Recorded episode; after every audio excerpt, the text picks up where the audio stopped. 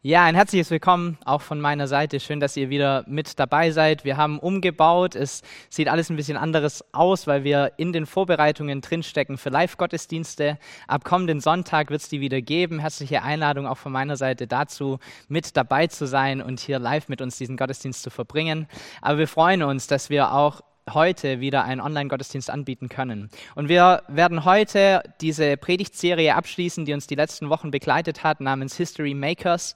Und diese Serie ist eine, eine sehr gute und ansprechende Serie, glaube ich, weil wir von diesen Personen aus der Bibel ganz viel lernen können, wenn wir das wollen. Ich glaube, die Grundvoraussetzung dafür ist, dass wir ein offenes Herz haben. Und ich ertappe mich immer wieder dabei, dass ich aber irgendwie statt einem offenen Herz irgendwie in ein Vergleichsdenken hineinrutsche und vielleicht entweder auf die eine Seite gehe, dass ich sage, Mensch, die anderen, diese Propheten und diese biblischen ähm, Heroes, die sind viel zu groß für mich, da werde ich niemals rankommen und deshalb geht die Predigt irgendwie über meinen Kopf weg und ich nehme nicht wirklich was mit.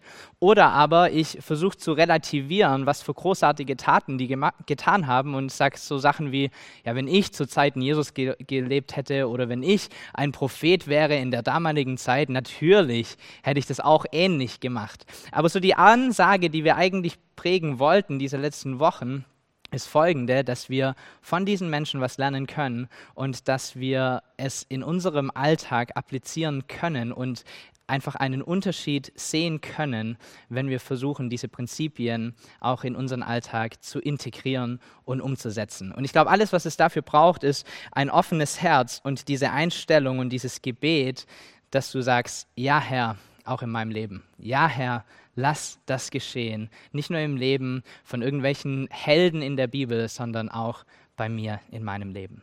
So, unsere heutigen History Maker sind eigentlich zwei Personen, die heißen Mordecai und Esther. Mordecai ist eine der Hauptpersonen in dem Buch Esther, welches du im Alten Testament vorfinden kannst.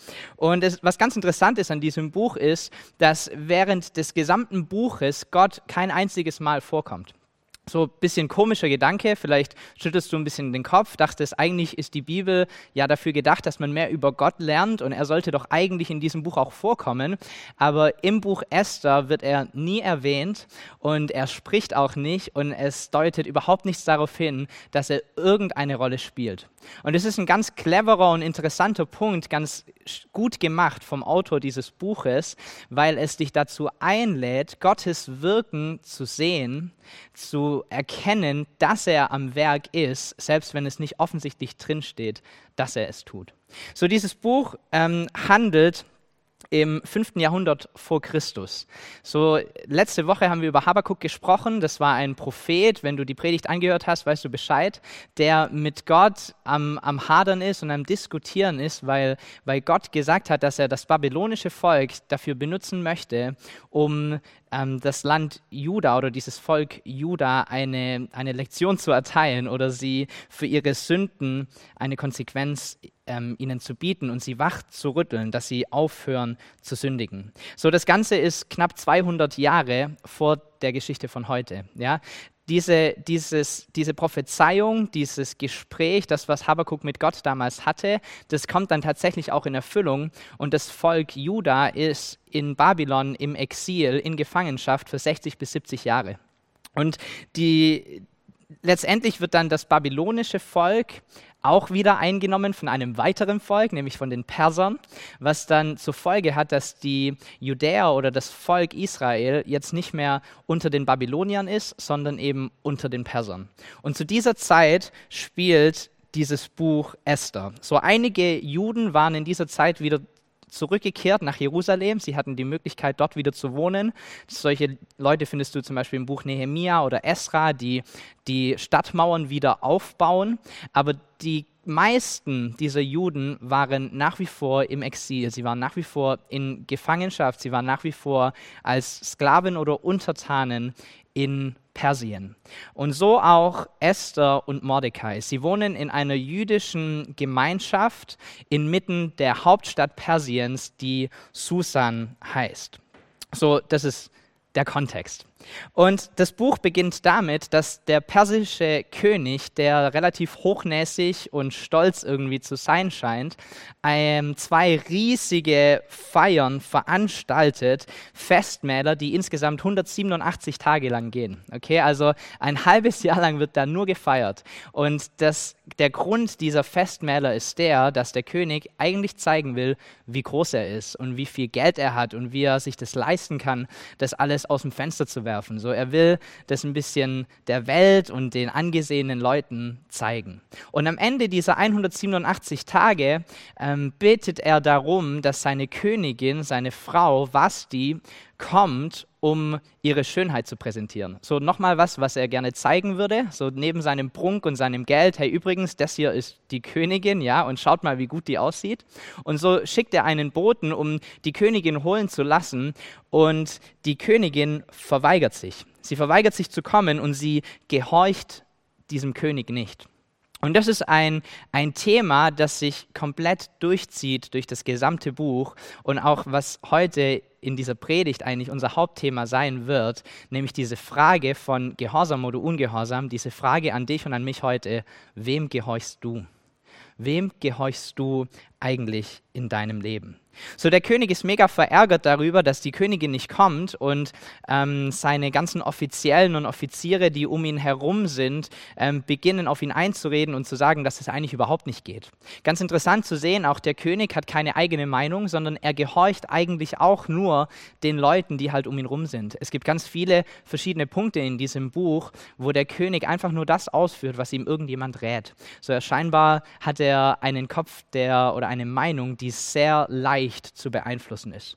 Und seine Offiziere, die sind außer sich und die sagen, das kannst du nicht zulassen, das geht doch nicht, dass die Königin dich so behandelt, die Leute werden keinen Respekt mehr vor dir haben, die ganzen Frauen im Land werden keinen Respekt mehr vor ihren Männern haben, da wird eine Rebellion ausbrechen, das kannst du alles nicht zulassen. Und sie empfehlen ihm, ähm, diese Königin quasi einfach ihre Ehre zu entziehen, dass sie ab diesem Tag keine Königin mehr ist und stattdessen eine neue Frau zu finden, die diesen Platz einnimmt. Und der König findet es gut und er tut es genauso, wie ihm seine Leute raten. So, er entscheidet sich dazu, Jungfrauen in dem ganzen Land zusammenzuholen, zusammenzubringen und er richtet sich ein Harem ein. Er richtet sich ein Frauenhaus ein, in dem er ganz, ganz viele Frauen aus dem Land sammelt, wo sie gemeinsam wohnen und im Endeffekt darauf vorbereitet werden, dass sie eines Tages mal vor ihn treten können und er sich raussuchen darf, bist du die neue Königin oder bist du es nicht. Und unter diesen Frauen ist auch diese Esther, diese Esther, von der wir vorhin schon gesprochen haben. Und sie folgt selbst in dem Frauenhaus, in dem sie sich befindet, den Anweisungen von Mordecai.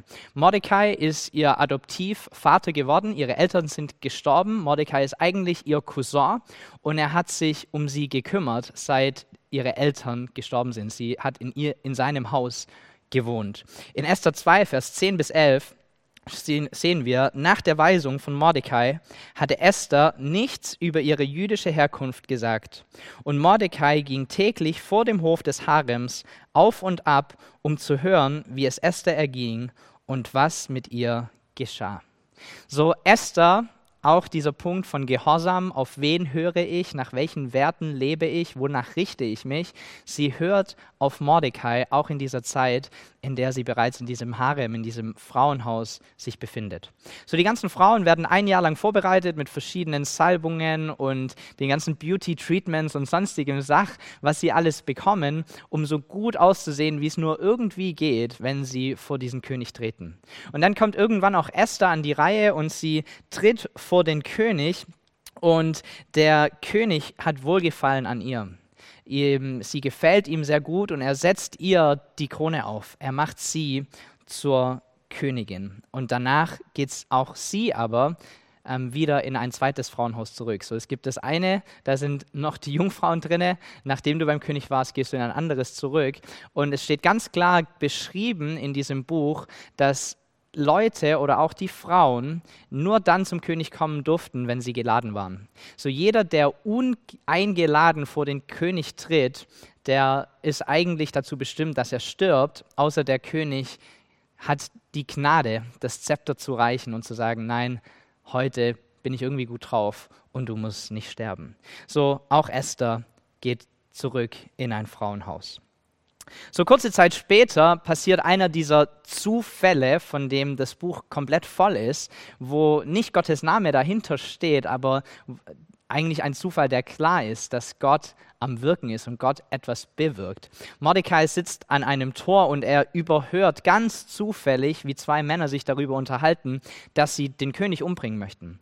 Und er erzählt es an Esther und Esther gibt es weiter über Offiziere an den König selbst und sie ähm, schauen danach, ob da was dran ist an dieser Sache und finden heraus, es stimmt tatsächlich. Diese Leute wollten den König tatsächlich umbringen. Und der König freut sich natürlich, er lässt diese zwei Leute ähm, umbringen, die versucht haben, ihn umzubringen aber ansonsten passiert für den Moment zumindest mal noch nichts.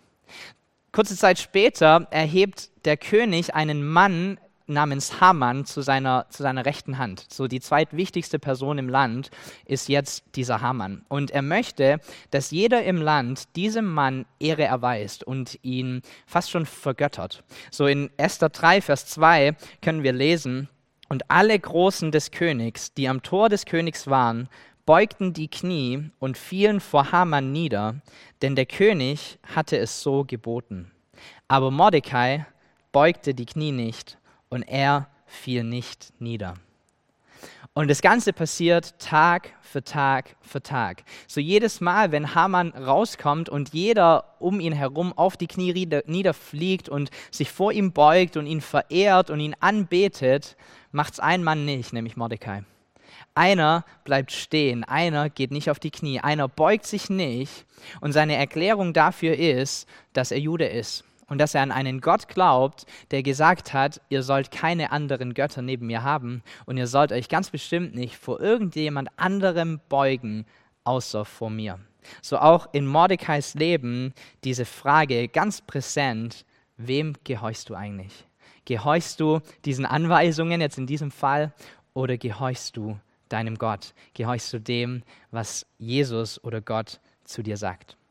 So, die Situation eskaliert relativ schnell. Ja, wir, wir lesen weiter. Dieser Hamann ist außer sich vor Wut. Es, es ärgert ihn brutal, dass dieser Mordecai sich nicht verbeugt vor ihm. Er kann das überhaupt nicht haben. Ich glaube, seine Arroganz ist so ein bisschen angegriffen. Er fühlt sich gekränkt. Und es reicht ihm nicht aus, dass dieser Mordecai stirbt oder zum Tode verurteilt wird, sondern er möchte sich eigentlich an dem kompletten Volk rächen. Er möchte alle Juden auslöschen. Und so fasst er einen Plan, er setzt ein Schreiben auf, in dem drin steht, dass alle Juden an einem bestimmten Tag am Ende des Jahres ausgelöscht, ausgelöscht werden, dass jeder Mann im persischen Volk das Recht hat, sie an diesem vorbestimmten Tag zu erschlagen und zu plündern, was in ihren Häusern ist und durch diese Art und Weise sie komplett einzunehmen. Und er bringt diesen Brief vor den König der König hört ja sowieso schon auf ihn, das haben wir vorhin schon gesagt, der ist relativ schnell irgendwie zu beeinflussen. Aber zu all dem bringt er noch eine Unmenge an Silber mit, um ihn zu bestechen, dass diese, diese Regel oder dieses Gesetz tatsächlich in die Tat umgesetzt werden kann. Und das passiert dann auch. Der König setzt seinen Siegelring drauf oder seinen Stempel drauf und dieser Brief wird herausgeschickt in das ganze Volk, sodass jeder im ganzen persischen Reich Bescheid weiß, an diesem bestimmten Tag bringen wir die Juden um. Dann hat es ein Ende mit diesem Volk. Das löst natürlich im ganzen Volk, zumindest bei den Juden, Trauer aus, und Weinen aus und Verzweiflung und Fasten und Beten und die Leute sind in einer Situation, wo sie absolut verunsichert sind. So, sie haben ein Todesurteil erhalten, sie kennen genau ihren Todestag, sie wissen, was auf sie zukommt kommt und sie haben Angst davor. Sie wissen nicht, wie es weitergehen kann. Auch Mordecai bekommt es mit und auch er ähm, beginnt zu fasten, auch er äh, beginnt zu weinen, auch er beginnt zu beten und er nimmt Kontakt auf mit Esther.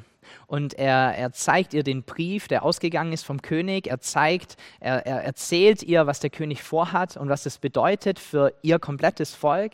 Das Volk, das auch oder wovon sie auch ein Teil ist, das komplette jüdische Volk. Und er bittet sie darum, zum König zu gehen und den König um Gnade zu bitten nicht nur für sich selbst, sondern für das ganze jüdische Volk.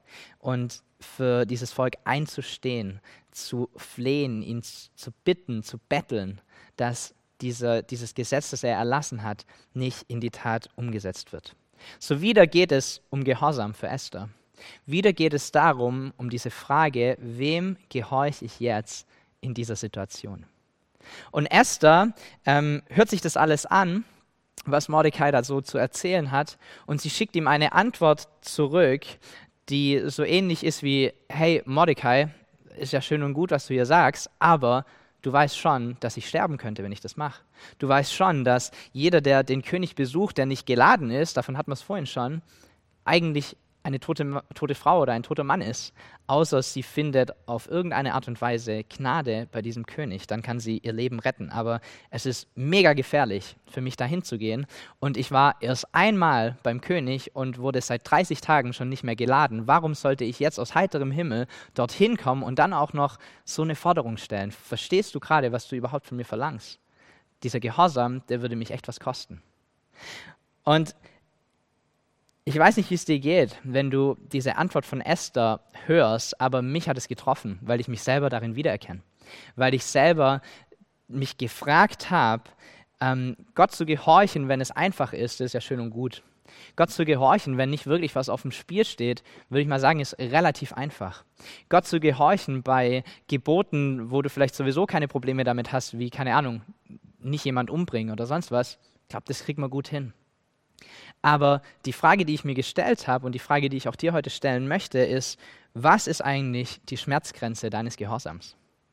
Was ist die Schmerzgrenze für dich, was dein Gehorsam für Gott angeht? So für Esther in diesem Fall stand ihr Leben auf dem Spiel. Tatsächlich, sie hätte sterben können, wenn sie Mordecai oder auch in mehr oder weniger dann Gott, der durch Mordecai zu ihr spricht, gehorchen wird. So, es steht etwas auf dem Spiel. Es gibt verschiedene Länder, auch heute noch im, im Nahen Osten oder auch in China zum Beispiel, wo Christen sich als Untergrundkirche treffen. Und einfach nur Christ zu sein, ist eine Sache, die das Leben kosten könnte. Sich zu treffen in eine Gemeinschaft ist eine Sache zwischen Leben und Tod. Und trotz alledem gehorchen sie. Trotz alledem tun sie das, was Gott für richtig hält und wovon er spricht, auch in seinem Wort. Ich glaube, für uns in Deutschland ähm, ist unsere, unsere Schmerzgrenze für unseren Gehorsam leider sehr, sehr viel niedriger. Ich glaube, bei uns ist manchmal schon, wenn wir komisch dastehen würden, oder wenn wir einen Freund verlieren würden oder wenn jemand nicht mehr ganz so gut über uns denken würde oder wenn auf einmal jemand denkt, wir sind nicht mehr ganz so cool oder lässig, wie wir das gerne wären. Auch dann hört bei uns oftmals schon der Gehorsam auf, oder? So, ich glaube, bei uns ist die Schmerzgrenze teilweise sehr, sehr niedrig. Und deshalb die Frage an dich heute. Vielleicht ist es Zeit, diese Schmerzgrenze bisschen höher zu setzen, bisschen mehr zu riskieren, bisschen mehr gehorsam zu sein, auch wenn es dich was kostet. Ich glaube, Gehorsam, wenn, wenn etwas auf dem Spiel steht, ist immer schwieriger, wie wenn es um nichts geht. So, ich sehe das bei meinen Kindern. Ähm, wenn ich sie frage, keine Ahnung, kannst, kannst du mir kurz irgendwas holen aus der Küche und sie machen gerade sowieso nichts, relativ einfach. Das klappt ganz gut. Wenn jetzt aber meine Kinder voll im Spielen drin sind und gerade mega Spaß haben, die, die beste Zeit ihres Tages, und ich versuche sie da zu unterbrechen und zu sagen, jetzt ist aber Zeit, Abend zu essen, geht mal bitte Hände waschen, um einiges schwieriger. Warum? Weil es steht etwas auf dem Spiel. Ihre, ihre Spielzeit, ihr Spaß, das, was sie gerade tun, das müssten sie ja verlassen, um mir zu gehorchen. Und so ist es schwieriger für sie, gehorsam zu sein in so einer Situation. So, ich glaube, dass wir als Christen unseren Gehorsam ruhig ein bisschen hochstecken könnten, ja, als, als im Großen und Ganzen. Ja, in meinem Leben auf jeden Fall. Und ich glaube, wir in Deutschland sind sehr, sehr schnell an einer Schmerzgrenze angelangt. Was ich aber auch entdecke immer wieder, auch in meinem Leben, ist, dass es nicht nur eine obere Schmerzgrenze gibt, sondern es gibt auch eine untere Schmerzgrenze für unseren Gehorsam. So, es gibt auch diese untere Grenze, wo wir denken, naja, das ist eigentlich so eine Kleinigkeit, das interessiert Gott eigentlich nicht wirklich. Jetzt müssen wir ja nicht irgendwie jedes kleinste Detail hier irgendwie beleuchten. Das ist doch alles gar nicht so schlimm. Und solange ich halt niemand umbringe oder von irgendjemand größere Mengen stehle, dann wird es ja schon irgendwie passen. Wir sind ja auch immer noch unter Gnade, Domme, weißt ja schon. Es ist ein neues Gesetz und so. Da braucht man jetzt nicht so irgendwie kleinlich sein mit den ganzen Dingen. So ein bisschen Steuer bescheißen geht schon. Das bisschen zu schnell fahren ist auch kein großes Problem. Das bisschen Lügen, um gut dazustehen, das kleine bisschen Lästern hinterm Rücken von anderen Menschen, das stört ja nicht wirklich. Und ich glaube, das passiert, weil diese Dinge oftmals keine direkte Konsequenz haben. So auch das sehe ich im Leben von meinen Kindern. So meine Kinder wissen, sie dürfen nicht auf die Couch draufstehen und schon gar nicht auf der Couch rumspringen. Okay, das ist was, was einfach nicht geht. Aber sie wissen genauso, dass das eine der Regeln ist, die vielleicht nicht immer so zu 100 Prozent gleich konsequent durchgegriffen wird, wenn sie es doch machen. So, da werden ein paar Warnungen gegeben, bevor irgendwas Großartiges passiert. Deshalb kann man das ruhig mal riskieren, weil neun von zehn Mal habe ich keine schlimme Konsequenz, wenn ich da draufstehe. Also so schlimm kann es ja vielleicht doch nicht sein. So, ich glaube, auch wir in unserem Glauben sind so drauf, dass wir manchmal abwägen und sagen, ja, das ist nicht ganz so schlimm. Oder aber auf dem anderen Extrem, das kostet mich jetzt zu viel, zu gehorchen. Aber ich will uns heute ermutigen, dass wir zu Menschen werden, die Gott gehorchen, die auf seine Stimme hören. Und zwar nicht aus einem Druck heraus oder aus einem Pflichtbewusstsein heraus oder aus einem, das wird halt von mir erwartet, weil ich Christ bin und ich will ja irgendwie gut dastehen heraus, sondern aus einem klaren Wissen, dass er das absolut Beste für dich möchte, weil er ein absolut guter Vater ist. Und dass es nichts Besseres gibt auf dieser Erde, als ihm zu gehorchen. Und es mag nicht immer spaßig aussehen, das mag dich in dem ersten Moment irgendwie was kosten, aber glaub mir, er meint es gut mit dir. Er hat das Beste für dich im Sinn. Und ich glaube, diese, diese Wahrheit muss in unser Herz hineinsinken, sodass unser Gehorsam nicht irgendwas ist, was wir halt tun müssen, sondern dass es etwas wird, was wir gerne tun, weil wir unseren Papa lieben und weil wir wissen, dass er es gut meint mit uns. Jakobus 1, Vers 25 steht, wer sich jedoch in das vollkommene Gesetz vertieft, das Gesetz der Freiheit, ja, kein, keine Sklaverei, kein Gebundensein, sondern ein Gesetz der Freiheit und es ständig vor Augen hat. Wer also das Gehörte nicht vergisst, sondern es in die Tat umsetzt, der ist glücklich zu preisen, denn warum? Er wird gesegnet sein bei allem, was er tut.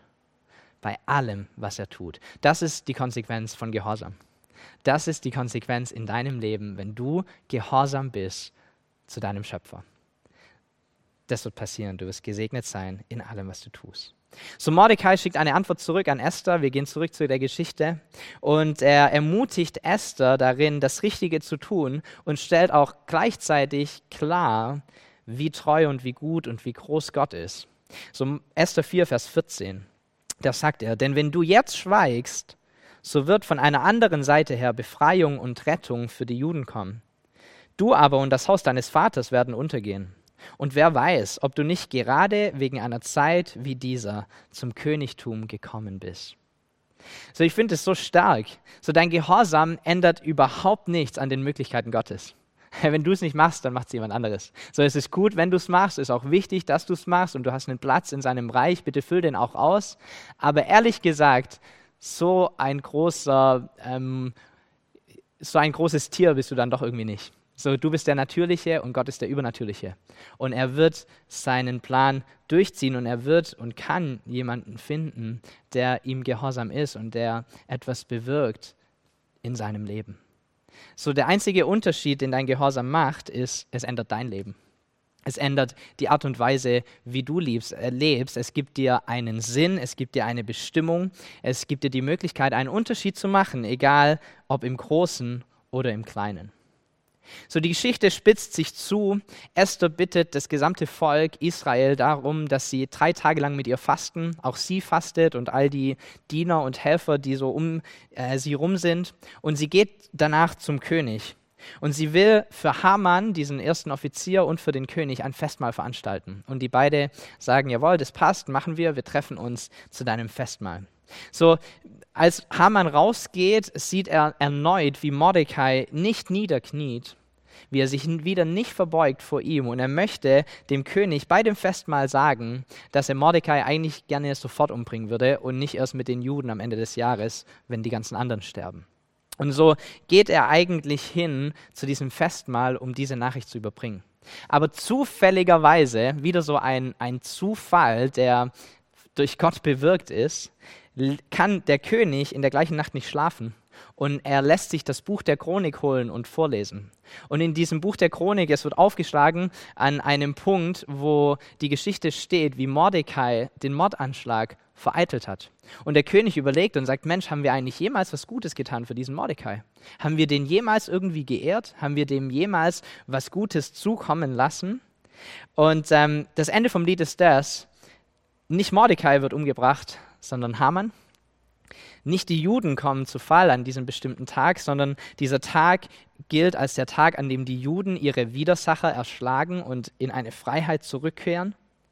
Und nicht Haman ist erhöht als der erste Offizier oder die rechte Hand des Königs, sondern diesen Platz nimmt Mordecai ein. So, die Geschichte ändert sich 180 Grad. Und in den allerletzten Versen dieses Buches, 1. 10, Vers 3, können wir lesen, denn Mordecai der Jude war der Erste nach dem König und groß unter den Juden und beliebt unter der Menge seiner Brüder, weil er für sein Volk Gutes suchte und Frieden für sein ganzes Geschlecht. So was für ein was für eine 180-Grad-Drehung, oder? Was für eine Wendung in dieser Geschichte. Und warum passiert sie? Weil es Menschen gibt, Mordecai und Esther, die sich dazu entschließen, über allem in ihrem Leben Gott zu gehorchen und seinen Weisungen zu folgen. So, diese beiden Leute, Mordecai und Esther, sind absolute History Maker. Ja, sie haben es definitiv verdient, in dieser Predigtserie mit dabei zu sein. Es gibt einen Festtag für die Juden namens Purim. Ähm, diesen, diesen Tag feiert man jedes Jahr, als die Juden ihre, ihre Widersacher erschlagen haben und in eine Freiheit hineingekommen sind. Und dieses Purim-Fest wird auch ähm, als Mordecai-Tag bezeichnet. So, dieser Mann hat es geschafft, auch zweieinhalbtausend Jahre später immer noch in aller Munde zu sein. Und ich glaube, was wir von ihnen lernen können und von dieser Geschichte lernen können, sind zwei Dinge, die mir wichtig sind heute. Das erste ist, Gott wirkt, auch wenn wir es nicht sehen. Gott ist am Werk, selbst wenn du es nicht denkst oder spürst oder direkt hörst oder sonst irgendetwas. Ich glaube, wir haben alle Zeiten in unserem Leben, wo wir uns weiter wegfühlen von Gott und wo wir vielleicht am Zweifeln sind, dass er immer noch aktiv ist in unserer Umwelt. Aber ich möchte dich heute ermutigen, so wie in diesem Buch, dass du erneut dich auf die Suche machst, seine Werke zu sehen in deinem Alltag. Denn ich glaube, ganz oft gehen wir durch unser Leben und wir erkennen Gott nicht oder sein Wirken nicht, weil wir keine offenen Augen haben dafür, sein Wirken zu sehen und weil wir es nicht erkennen, was er alles tut.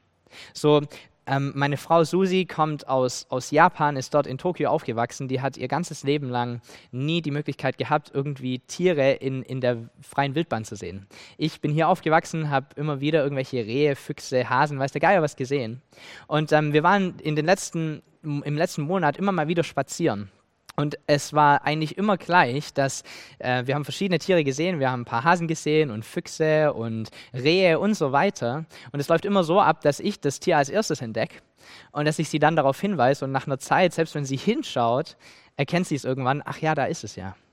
Und jetzt kam sie vor ein, zwei Tagen zurück, als sie ähm, draußen unterwegs war und sie kam zurück und sie hatte diesen Gedanken und hat gesagt, ähm, weißt du, warum ich die Tiere nie gesehen habe? Ich habe es gar nicht erwartet, dass sie da sind. Ich hatte gar keine offenen Augen, während ich draußen unterwegs war. Ich habe gar, gar nicht nach ihnen geschaut. Ich habe gar nicht geguckt, ob es irgendwo im Feld einen Hase gibt, weil ich das gar nicht für möglich gehalten habe, dass da überhaupt einer sitzen könnte. Und ich wiederum, weil ich hier aufgewachsen bin, hatte diesen Blick bereits. Und sie hat zu mir gesagt, was ist das für ein schönes Bild, auch für unseren Glauben, oder? Ich glaube, manchmal gehen wir durch unser Leben und wir erwarten Gott ehrlich gesagt gar nicht. Wir erwarten es gar nicht, dass er eingreift. Wir erwarten es gar nicht, dass er Realität ist. Wir erwarten es gar nicht, dass er einen Unterschied machen kann in unserem Leben. Aber ich ermutige dich heute, auch mit dieser Geschichte, hey, geh mal durch dein Leben wieder mit erwartungsvollen, offenen Augen, dass Gott am Wirken ist, überall um dich herum.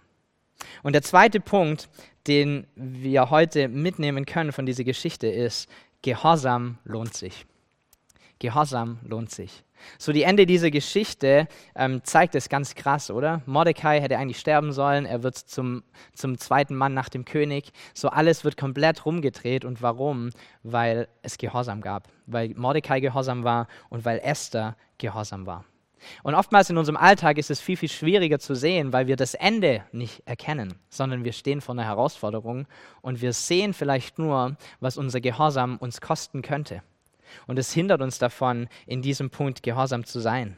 Aber ich glaube, so wie ich es vorhin schon gesagt habe, dass wir an einen Punkt kommen müssen in unserem Leben, wo wir nicht aus Pflichtbewusstsein gehorchen, sondern aus einer Überzeugung heraus, dass Gott das absolut Beste für uns möchte. So, mein Sohn ist vier und der fährt gerne in unserem Garten mit dem Fahrrad rum und wir haben so eine, so eine, ähm, eine Stelle im Garten, wo es drei, vier Treppenstufen runtergeht. Und er hat es schon ein paar Mal ähm, probiert, dass er dann quasi hinfährt und kurz davor bremst und dann fragt er mich immer, ob er die Treppen runterfahren kann und ist so ein bisschen beleidigt, dass er es nicht darf.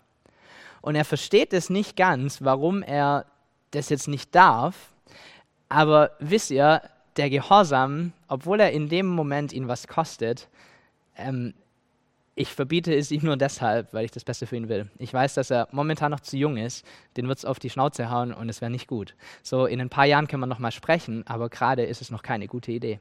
So, Gott möchte das absolut Beste für uns. Er hat das Beste für uns im Sinn. Auch wenn wir nicht wissen, wie es aussehen wird, auch wenn wir nicht wissen, was es für Konsequenzen haben wird, auch wenn wir keine Gewissheit haben, dass es alles gut werden wird, die haben wir nicht, zumindest nicht in diesem Leben. Aber die Gewissheit, die wir haben können, ist, dass wir einen guten Vater haben im Himmel, der es gut meint mit uns und wo es sich lohnt zu gehorchen, zu 100 Prozent, egal wie groß oder wie klein die Sache auch sein mag. So Psalm 139, Vers 23 bis 24 ist vielleicht ein Gebet, das auch du heute sprechen könntest, das auch du vielleicht heute sprechen möchtest, weil du ein oder zwei oder drei verschiedene Bereiche in deinem Leben ähm, entdeckt hast, wo du sagst, da bin ich ehrlich gesagt ein bisschen ungehorsam geworden. Ich glaube, da mache ich eher das, was ich denke oder was andere von mir wollen oder das, was äh, sonst irgendjemand mir vorschreibt, als Gottes Wort zu folgen und das zu tun, was er gerne möchte. So David schreibt in diesem Psalm, Durchforsche mich, o oh Gott, und sieh mir ins Herz. Prüfe meine Gedanken und Gefühle und sieh, ob ich in Gefahr bin, dir untreu zu werden. Richtig guter Satz. Sieh, ob ich in Gefahr bin, dir untreu zu werden. Und dann hol mich zurück auf den Weg, der zum ewigen Leben führt. Weil ich weiß eigentlich, dass der Weg, der zum ewigen Leben führt, der Weg ist, der unter deinem Gehorsam ist. Und zeig es mir auf, wo ich anders unterwegs bin. Zeige es mir auf, wo ich dir untreu werde. Zeige es mir auf, wo ich nicht gehorsam bin und hol mich zurück in diesen Weg des Gehorsams, der zum absolut guten und ewigen Leben führt. So, wir möchten gemeinsam ein Lied singen, das genau davon spricht. Dieses Lied heißt Good, Good Father, der gute, gute Vater. Und in diesem Lied können wir es uns nochmal bewusst machen, wer unser Vater im Himmel ist, wie gut er es mit uns meint und auch diese Wahrheit aussprechen, dass alles, was er für uns tut, uns zum absolut Besten dienen soll und das absolut Beste für uns ist. So, er ist gut, er meint es gut, er ist mit dir, bleib ihm treu, bleib ihm gehorsam. Nimm das mit als Ermutigung, diesen Weg weiterhin zu gehen, den Weg der zum Leben führt.